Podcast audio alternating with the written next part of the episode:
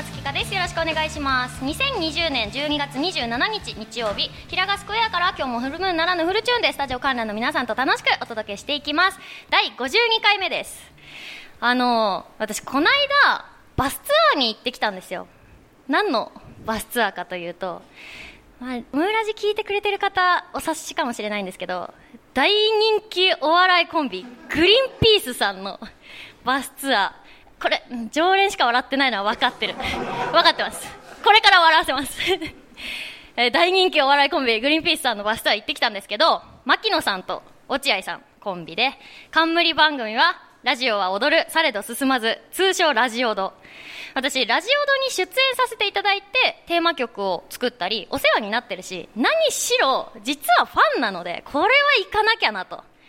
今、アルバム制作中なんですけど、もうレコーディングしてる場合じゃねえと。ささくってる場合じゃねえみたいにヘッドホンどっかにやって行ってきたんですよ。そこそこの参加費を払って、GoTo 聞いてなかったら、土地付きの一軒家買えるぐらい払いました、正直。バスツアー自体参加するのは初めてだったし、グリーンピースさんと行けるならそれは楽しみじゃないですか。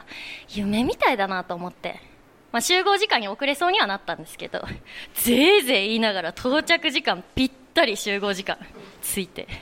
みんな揃ってから、ではグリーンピースさんの登場ですみたいに呼び込むから、グリーンピースさんには遅刻しそうだったところはバレてないんですけど、いざバスに乗ったら指定席だったんだけど、申し込みが私早かったからなのか参加者の中で一番前の席でグリーンピースさんの真後ろだったの結果グリーンピースの大ファンみたいになってて結構痛めのまださっき着いたばっかりだからグリーンピースさんの登場ですって言われながらめちゃくちゃ息上がってて一番前の席で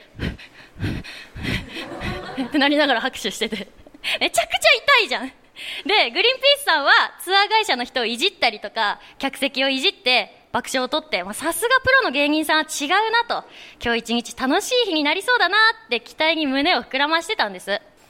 なんか途中、バスガイドさんがさりげなく右手の指輪を見せつけたりとかしてきて、うん？とは思ったんですけど、まあいいですよ、それは。そっちは彼氏だがなんだかとよろしくやってんのかもしれないけど、こっちはスーパー面白お笑いコンビグリーンピースさんとズブズブだわと思って、ガイドさん威嚇して、で、バスツアー。まずは、葛飾の寅さん記念館に行ったんですよ。バス降りて、グリーンピースさんと回れるのか、どんな風に寅さんとかいじったりするんだろうなって思いながら着いたら、自由行動なの。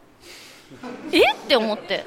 ガイドしてくれないんだと思って。って勉強不足で私「おかえり寅さん」ぐらいしか見たことなくって名作なのは知ってますよ寅さんたくさんファンがいるのも知ってる私が勉強不足なだけなんですけどでも目当てのグリンピちゃんに会いに行ってんのにガイドさんになんかチラッと指輪アピールされてバスに揺られて到着したらグリンピちゃんと離れて腹巻きした知らんおっさんの歩みを見せられるわけ で一人で戸惑ってたらツアー参加者にスラッとした襟シャツのおじさんがいたんですよ。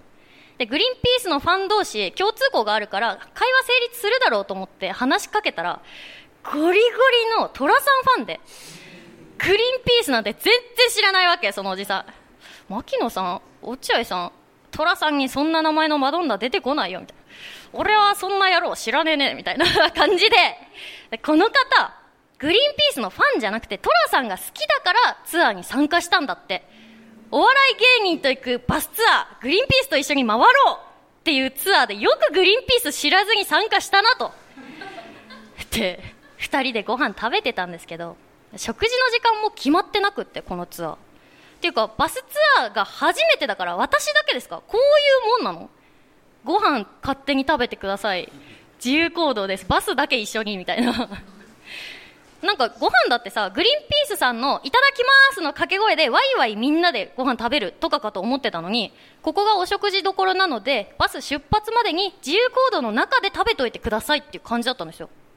で、おじさんと二人席でご飯食べて、若い人はああいう芸人さんが好きなんですかとか聞かれて、ああ、はい、そうですか、もそもそ食べて、で、次、移動して、江戸東京博物館。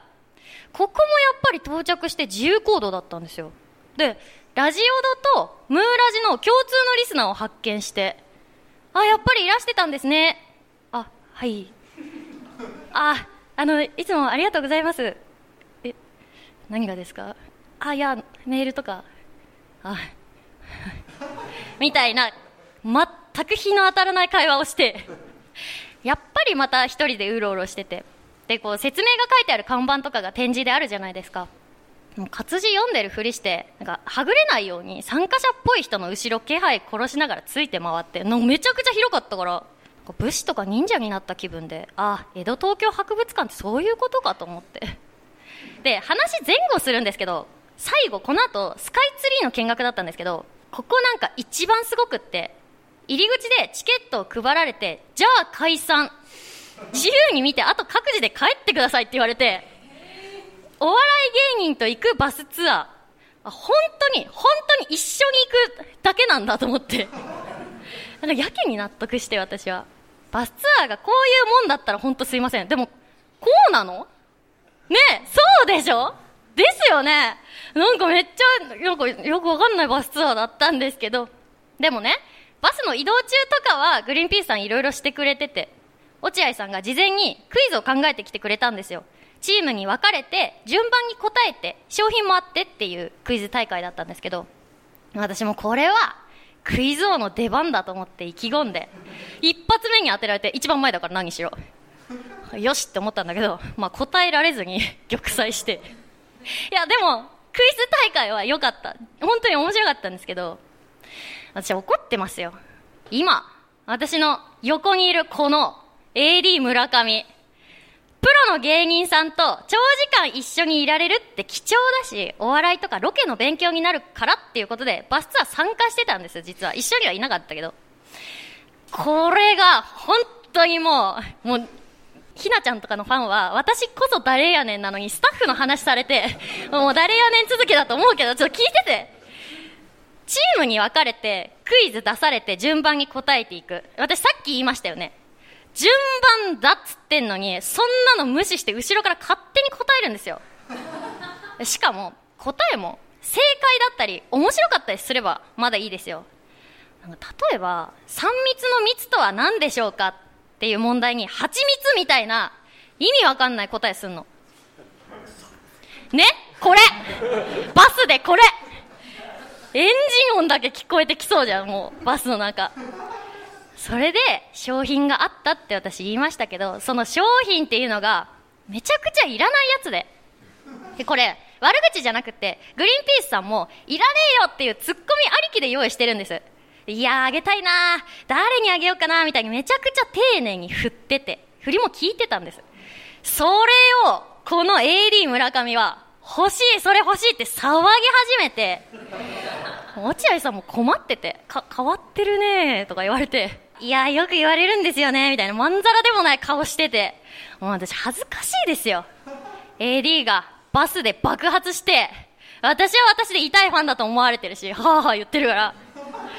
もう最後スカイツリーで解散して、てかまあ自由解散でしたけど、お疲れしたみたいな感じであっさり返されて、グリーンピースさんね、多分ムーラジ聞いてると思うんで、これからも頑張ってください。本当に楽しませていただきました。はい。アルバム作りに私戻ろうと思います。という一日でした。はい、前回は野坂ひかりさん、天音せなさん、五木智子さんがゲストに来てくれました。私の誕生日間近ということで、ゲストにもリスナーにもいじられて、てんやわんやな回となりました。たくさんのお便りもありがとうございます。さて、桃山月花のムーンジックラジオでは、あなたからのお便りを募集しております。市川うらら FM、桃山月花のムーンジックラジオのメールフォーム、またはローマ字で、桃山月花 .yahoo.co.jp、月花の2は TSU で、ローマ字、桃山月花 .yahoo.co.jp、ツイッターお持ちの方は、ハッシュタグ、カタカナでムーラジとつけて投稿してください。お待ちしております。この後は素敵なゲストさんの登場です。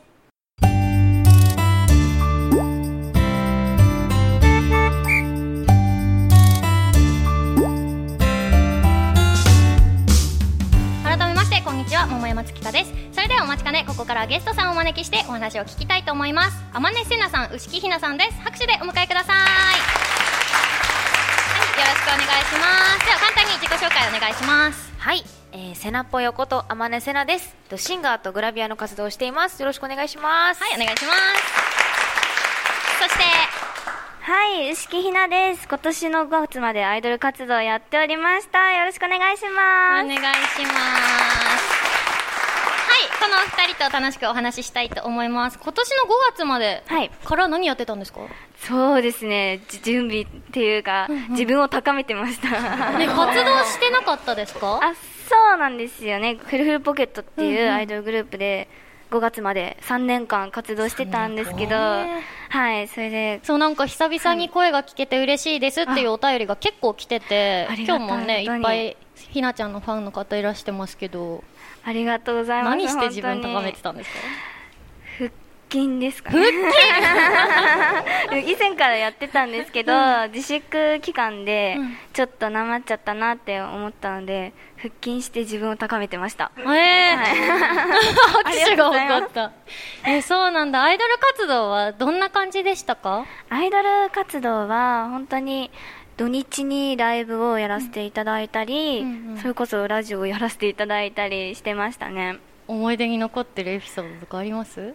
2年、1年前ぐらいに、夏の8月に東京アイドルフェスティバルっていう、うんうんはい、イベントに出させていただいた時に、そうなんです。スカイステージっていう、すっごい、もう屋上で、後ろがバン、景色みたいな感じの、すごい綺麗なんですよ。そこで、夕方あたりで踊らせていただいて。えーめっちゃいい時間。そうなんですよ。で、ちょうどなんか、流星フラッシュバックっていう、なんかすごいお星様っていうイメージの曲があったんですけど、その曲を歌わせていただいて、すっごい楽しかったです。へえそれはいいですね。うんうんって観客席もされてますけど。なんでやめたの？あ、解散です。そっか解そうなんです。惜しまれて。なんでアイドルやりたいって思ったんですか？うん。昔から歌が好きだったので、あのテレビでアイドルを見てあーこんなにキラキラできたらいいなってフルポケは前からあったのであ前からあったグループに入ったので、その時にライブを見に行ってあここに入りたいって思いました。へえじゃあ夢が一個叶ってるんだね。はいそうなんです。何が魅力でした？お客さんたちもそうなんですけど、うん。まず自分たちがさ楽しんでいるっていううんことをきっちりとやっていてすごい大きな声で自信満々にパフォーマンスしているところを見へてーすごい憧れました。あそうなんですね。で本当に楽しみながらライブできました？はいもうすごい楽しかったです。想像よりも倍以上にすごいまあ楽しかったです、はい、逆に大変なことってどんなことです？大変なことはですねダンスが大変でした最初にもう何十曲も覚えたんでその時にもうああ手間ややわんやみたいな感じでもうすごい頭がパニックでした。ダンスやってた？ダンスはなんか長いことやってたんですけど、あんまり上手くないので今。そうなんですよ。そうなんですか？皆さん。最初はちょっともうそんなことないってみんな。そんなことないっていうリアクションでもなさそうじゃない？最初はひどかったんですよね本当に。そうなの？やってたのに。はい。へ今後どうなっていきたいとかあります？今後はですね演技をやりたいなってそうな思いましたね。いろいろオーディションとかうん。受けてみたいです。どういう芝居がしたいんですか？えー、元気な役がやりたいです。なんか気持ちも明るくなるかなってあ。思います。そうなんだ、なんかすごい鬱な役とかやってほしいけどね。でき なんかもう元気なのってすごい似合いそうだから。へえお芝居できたらいいですね。なんかでもできそうですけどね。あ本当ですか、うんありがとうございます。いい子だっていうことは伝わった。あよかったです。あちなみにそうださっきね腹筋をひなちゃんがしてたって言ってくれたんですけど、メールが来ててラジオネームチェケラッチョゆきおさん、えー今年はステイホーム期間というありがたくない時期がありましたがその間に新しく始めたこと何かありましたか？で腹筋だったわけでしょ？セナポヨなんです、そう私も全く同じことを言おうとしてて。マジで？そうなんですよ。バキバキ女か二人。そうあの私の家全然スペースがなかったので、うんヨガとかやりたいなって思ったんですけど、ヨガマット敷いて、うん。でもなんかできないなってなった時に腹筋だったらベッドの上でもソファーの上でもできるからそれから始めようと思って、うん。そう1日に、えー30回を3セット。あ結構ちゃんとやるね。やってます、まあ、たまにサボりますけどね。ほぼやってます。なんでですか？いやーそのやっぱ私はグラビアもやるので。そうなのよ。今後何やりたいとかって聞きましたっけ？私。なんかそうグラビアの話めっちゃ突っ込んだけど今後の話聞いてなかったわ前回。そうかもしれないです、ね。まあ、今後はあの、まあ、歌がメインになってくるかと思うんですけど、うんうんやっぱりその写真っていうものも大きくひっくるめて同じ確かにね。同じアーティストなので続けていきたいなとは思ってて。うん。でももっといろんな曲を作って歌っていきたいなっていうふうに。どんな曲作るんでしたっけ？そう今までずっと洋楽のカバーばっかりやってたんですよ、ううライブで。そうホイットニーとか歌うって言ってたから。そう。それをなんかこの間初めてオリジナルの CD を出して、うんうん。でそれをきっかけに今後はシンガーソングライターとしてもやっていきたいなと思いポップでみんなが踊りたくなるようなあへえそうなんだ。お芝居とかやんないんですか？お芝居は実はうん初めて今年お挑戦したんですよ。3月か。今年の3月に。1時間ぐらいの映画で。どうでした？楽しかったです。うん。オタクの役だったんですよ。うん。そう知的でなんか何でも知ってるみたいな、うんうんうん。で常にこう焦ったような喋り方をする、まあ、オタクの女の子の役で、うんうん。初めての演技がそれだったのですごく大変だったんですけど。ああ初めてが色物って結構大変だようねんなんかいいよって褒めてもくださったりとかして、うんうん。あ演技って楽しいなっていうのを分かったというかまたやりたいなっていう気持ちはすごいあります、その中でどれが楽しいですか？歌歌ですね。歌が楽しい。うん。なんで音楽を始めたんですか？音楽でも歌が好きなのは本当にちっちゃい頃からで、うん。歌手になりたいと思ったらもう5歳とか、うん物心ついた時から、まあ、単純にテレビに出てるアイドルとか見てこうなりたいなっていうふうに思ったのがきっかけですね。へでも結果的にこういろいろなんかいろんな音楽を聴いて、うん。バンドのサウンドだったりとか、うんうん。まあ、洋楽も含めていろんな音楽が好きになって、まあ、結果的に今はポップスそういう歌を歌っていきたいなっていうふうに思ってます。えへえひなちゃん音楽作ったりとかしようとは思わないですか？うんたまにピアノを弾くんですけど私、自分で勝手にテレルンって弾いたりして全然なんかできてはないんですけどそれで自己満に浸ってます、へえ作ってほしいですよね。うんどんな歌詞書くと思います？そうですね。みんなが元気になるような歌詞を作りたいなって え元気ないの？逆に。めちゃくちゃ元気求めてない？なんか生きてるうちに悲しいことってあるじゃないですか、うん。その時に聞いてほしいなっていう、うん。なんか結構ちゃんと深いこと言うんだねあっていうか私あの曲作ってるので、二人とも歌詞書いてくれた曲しますよ。おおおなんかコラボの曲とかね。ね。そういうのねやりたいですよね。ねひなちゃん踊ってね、お踊ります踊これこういうやつ。はいボックスダンスお話ありがとうございます。この後はお便りのコーナーです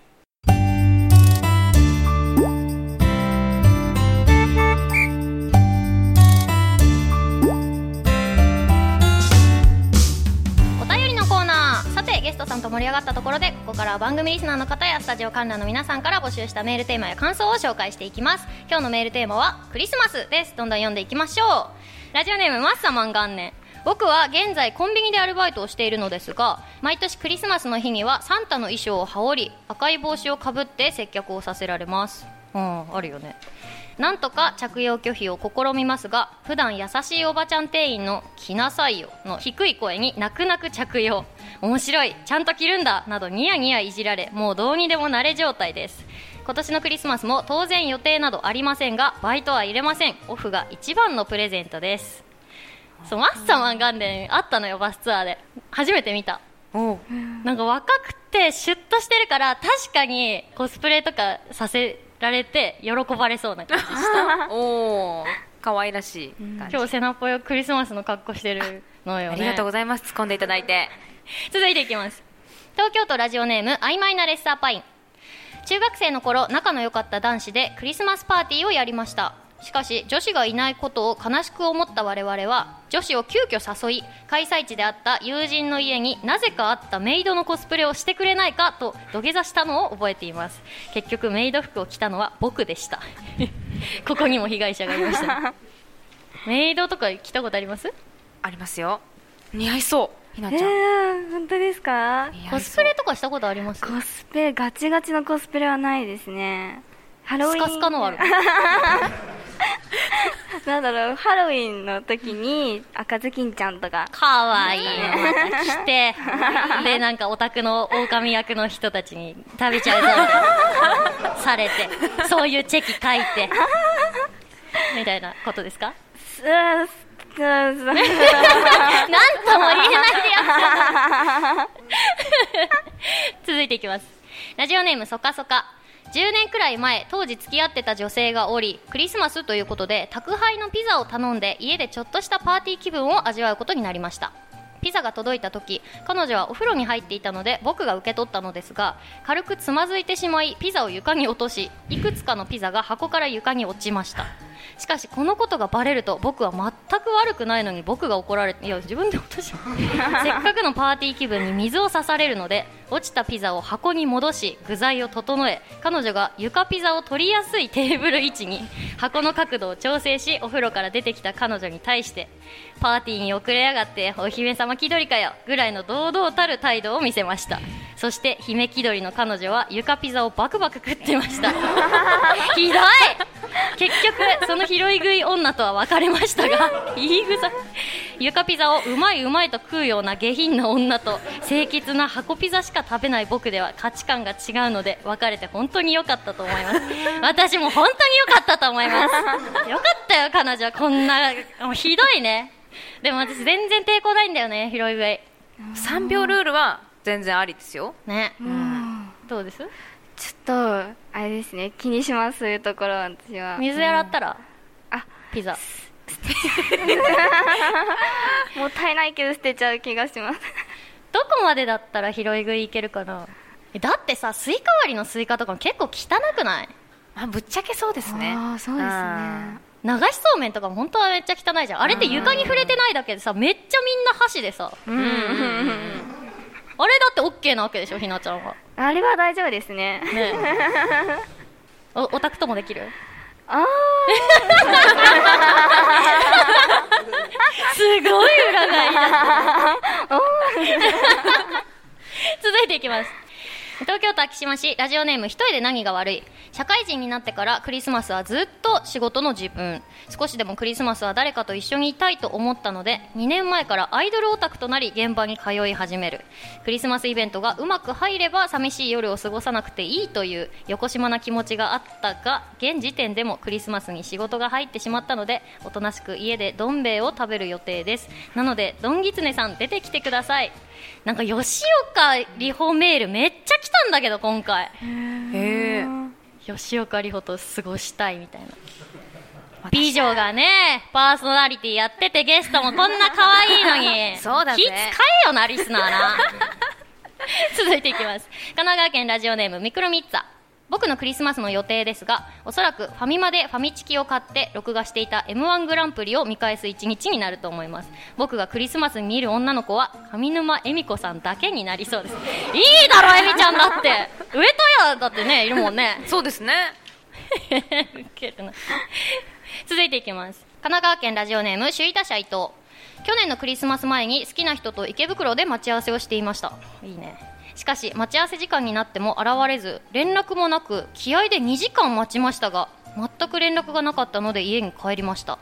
10時間後に連絡が来て待ち合わせを翌日と勘違いしていたらしく仕事で連絡もできなかったと来ました。そこで一切怒らず間違いは誰にでもありますからまた都合のいい日にしましょうと送り紳士ですね。日程を調整していたのですがある日を境に音信不通になりました。今も僕の心は池袋に置いてあります。皆さん僕はどうすればよかったでしょうか？あすみません。やっぱり野球ネタの方がこの番組らしいですよね。三浦大輔の良さについて送りましょうか。ひどくない？これ。いやこんなことある。ーそれはね。制裁を下してやりたい。この女に。事故とかじゃなくてよかったっていうもうそういうタイプですよねでもいい男逃したねこの女。逃しましたね。残念だな。三浦大輔の良さについて語りましょうかじゃあ伊藤さん。だ梶谷と犬はどうなったんですか？もう行っちゃうのかな？あね。あそうみたいですね。じゃあいい話できなかった。続いて東京都江戸川区。ラジオネーム餅はきなこ派ナッチ。桃山さんゲストの皆さんこんにちは。はじめまして初めましてじゃないんだけどねこの人。クリスマスの思い出ですが去年息子に初めてクリスマスプレゼントとして買ったアンパンマンのお空でコンサートという鍵盤を叩くとキャラクターがひょこひょこ飛び出してくるおもちゃのピアノを買って息子も喜んで遊び始めたのですがなぜかファの音が出ない。パパからもらったクラリネット状態となり開封した翌日に返品するという残念なクリスマスプレゼントデビューとなりました。来年もよろしくお願いします。良いお年を。米印。前回読まれなかったのが悔しいので置きに行きました。読みましたまんまと。これ悲しいね。誰も悪くないけどね。切ないな。初期不良、うん。アンパンマンも不良品とかあるんだね。あ 続いていきます。神奈川県ラジオネーム首位打者伊藤クリスマスにデートの思い出ですか？このムーラジリスナーにあるわけないのを知っててテーマにしましたね。だって僕たちリスナーは女の子と視線を合わせて話すのが苦手なんですよ。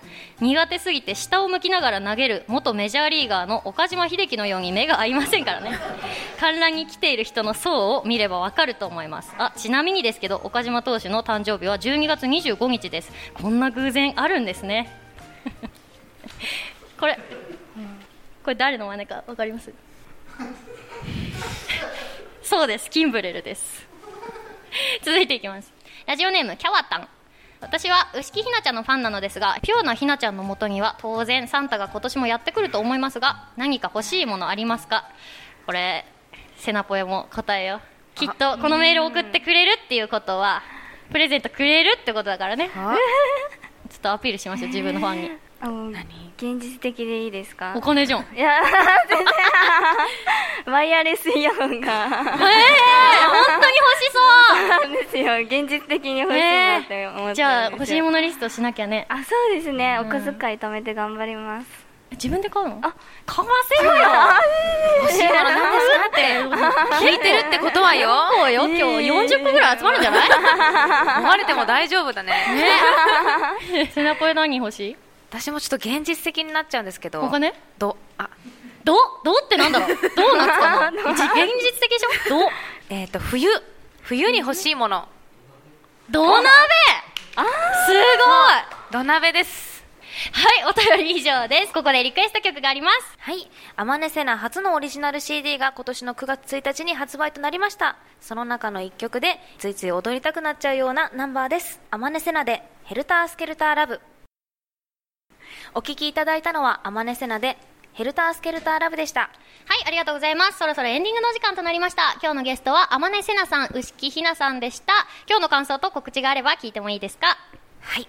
えー、今日は本当にありがとうございました。まあ、ツイッターでいろいろあの告知等してるんですけども、今年最後のイベントで12月30日にうんコスホリックに出演しますので、えーお越しくださる方はぜひ立ち寄ってください。よろしくお願いします。はい、そして、はい今日は本当にありがとうございました。すごい緊張してたんですけどあっという間に終わって。あよかったです。はいすごい楽しかったです。私はツイッターをやってるのではい面白おかしいツイートをしています。大丈夫？大丈夫？そんなん言って。う。んあ確かにハードル上げちゃいましたねはい頑張ります はい皆さんぜひフォローしてくださると嬉しいですお願いしますありがとうございましたはい、ありがとうございます。私も告知をさせてください。次回の桃山月花のムーンジックラジオの放送日は来年1月10日日曜日です。詳細は番組公式ツイッターホームページでお知らせしますのでチェックしてください。番組への感想やテーマメールは番組公式ホームページのメールフォーム、またはツイッターお持ちの方はシャープカタカナムーラジとつけて投稿してください。お待ちしております。さて、次回は新年一発目ということで、早速メールテーマこちら。ムーラジみくじリスナーの皆さんに自分や周りの人世の中のことなどを自由に2021年を占ってもらいたいと思います。最後に観覧の皆さんと一緒にお別れしたいと思います。私が桃山月かなと言ったらムーンジックラジオと返してください。ゲストの皆さんもお願いします、はい、桃山月かな？ムーンジックラジオ。お相手は桃山月かと。天音瀬名と牛木ひなでした。ありがとうございました。またお会いしましょう。